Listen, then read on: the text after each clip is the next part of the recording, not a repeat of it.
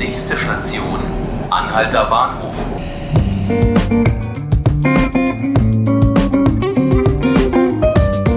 Herzlich willkommen, liebe Zuhörerinnen und Zuhörer. Mein Name ist Markus Lücker und Sie hören 5 Minuten Berlin, den Podcast des Tagesspiegels.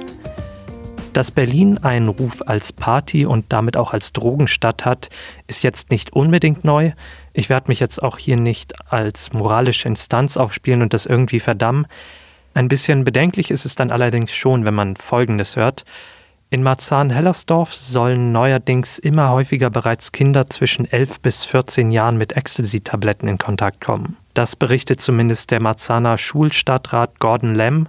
Zu den Hintergründen habe ich mir jetzt meinen Kollegen Ingo Salmen eingeladen, der in seinem Newsletter regelmäßig einen Blick auf den Bezirk wirft. Hallo Ingo. Hallo Markus. Welche Ausmaße hat denn dieses Problem, was dieser Schulstadtrat da beschreibt? Das lässt sich zunächst noch nicht so ganz genau abschätzen. Also in Marzahn-Hellersdorf ist es ans Tageslicht gekommen, weil der dortige Drogenbeauftragte im Bezirksschulbeirat ähm, aus seiner Beratungspraxis äh, erzählt hat. Und dort sind etwa 10 bis 15 Kinder mit ihren Eltern erschienen und haben Hilfe gesucht. Ähm, der Stadtrat Gordon Lemm geht davon aus, dass das jetzt nur der kleinere Teil der tatsächlichen Fälle ist. Er geht von einer größeren Dunkelziffer aus und die ist natürlich immer schwer richtig äh, klar festzumachen. Er sagt aber, dass ähm, praktisch an allen Oberschulen des Bezirks es schon Erfahrungen damit gab, mit dieser Problematik, vor allen Dingen seit Jahresbeginn.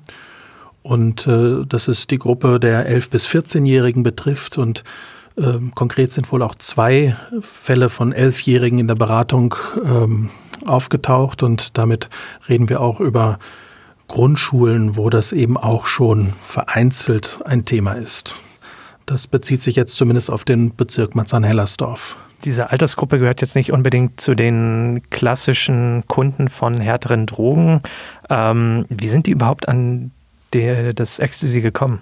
Ja, der Gordon Lem, mit dem ich am Montagabend telefoniert habe zu diesem Thema, nachdem er bei Facebook das öffentlich gemacht hat, der sagte selbst, ähm, wenn er an dieses Alter zurückdenkt, äh, bei uns ging es ums Rauchen und da allenfalls heimlich. Ja, der war selbst sehr erschüttert, dass es äh, diese ähm, äh, das Ecstasy in dieser Altersgruppe überhaupt äh, so konsumiert wird. Die Erfahrung ist die in Marzahn-Hellersdorf, dass wohl Schulfremde ältere Jugendliche, junge Erwachsene, das lässt sich auch manchmal dann schwer einschätzen, an, seit Anfang des Jahres immer mal wieder auf Schulhöfen aufgetaucht sind. Wer das genau ist, weiß man nicht, aber ähm, darüber ist wohl der Handel erfolgt. Die Schulen sind dann auch dagegen vorgegangen, haben das abgestellt, haben sie des äh, Schulhofes verwiesen so dass sich jetzt äh, das etwas verlagert hat. Offenbar sind die Händler jetzt in irgendeiner Art und Weise etwas mobiler.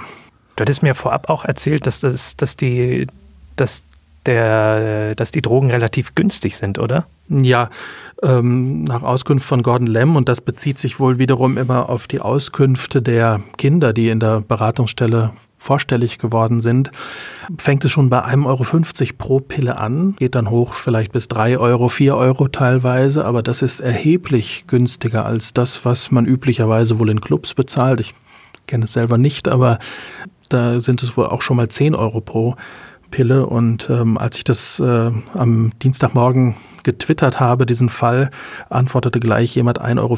Das ist ja nicht mal der Großhandelspreis sozusagen. Das deutet darauf hin, dass dort Leute versuchen, über die Kinder irgendwie sich einen neuen Markt zu erschließen und die Kombination sehr günstig, ähm, bunte Pillen und auch äh, ein Alter, wo man verunsichert ist, wo man ausprobiert, äh, wo man neugierig ist gleichzeitig. Das führt sicherlich dazu, dass das in irgendeiner Art und Weise für Kinder attraktiv ist. Auffällig ist auch, der Großteil sind Mädchen, für die scheint äh, Ecstasy in seinen Wirkungen vielleicht noch ansprechender zu sein als für Jungs. Normalerweise ist die Droge ja vor allen Dingen für ihre sagen wir, aufputschende Wirkungen bekannt. Was sind denn, sagen wir mal, die unerwünschten Nebeneffekte, die da mhm. aufstehen, äh, entstehen? Was sind die Risiken? Ja, die Hoffnung ist am Anfang, und das wird auch eingelöst von der Droge, zunächst glücklich, empathisch, aufgeschlossen, gute Laune.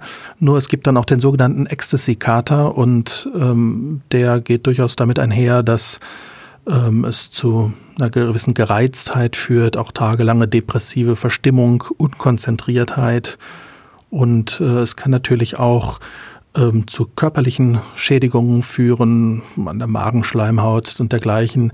Äh, je höher dann die Dosis ist und je anfälliger der Körper, das müssen wir bei Kindern erst recht noch berücksichtigen, desto größer ist dann die Gefahr, dass es körperliche Schädigungen gibt ähm, dazu natürlich bei längerer Einnahme auch psychische Abhängigkeiten.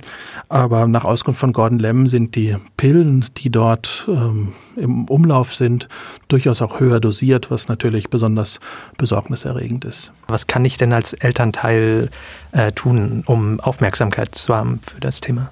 Ja, also das war auch ähm, das äh, eigentliche Motiv des Stadtrats, wieso er das jetzt öffentlich gemacht hat über Facebook, um auch über Facebook Eltern zu erreichen, sie erstmal überhaupt dafür zu sensibilisieren, für die gerade beschriebenen Symptome, die damit einhergehen und ähm, damit sie ein bisschen aufmerksam sind, ihre, auf ihre Kinder einwirken und falls sie merken oder glauben, da ist was und vielleicht die Kinder auch damit rausrücken, kann man eben dann zur Drogenberatungsstelle gehen. Das sind einfach Fachleute, die sich damit auskennen, die auch ähm, vertrauensvoll unter der äh, Schweigepflicht auch dann ähm, dort helfen und auch äh, vor allen Dingen dafür sorgen, dass, dass man wieder das Leben in geordnete Bahnen bekommt. Ja.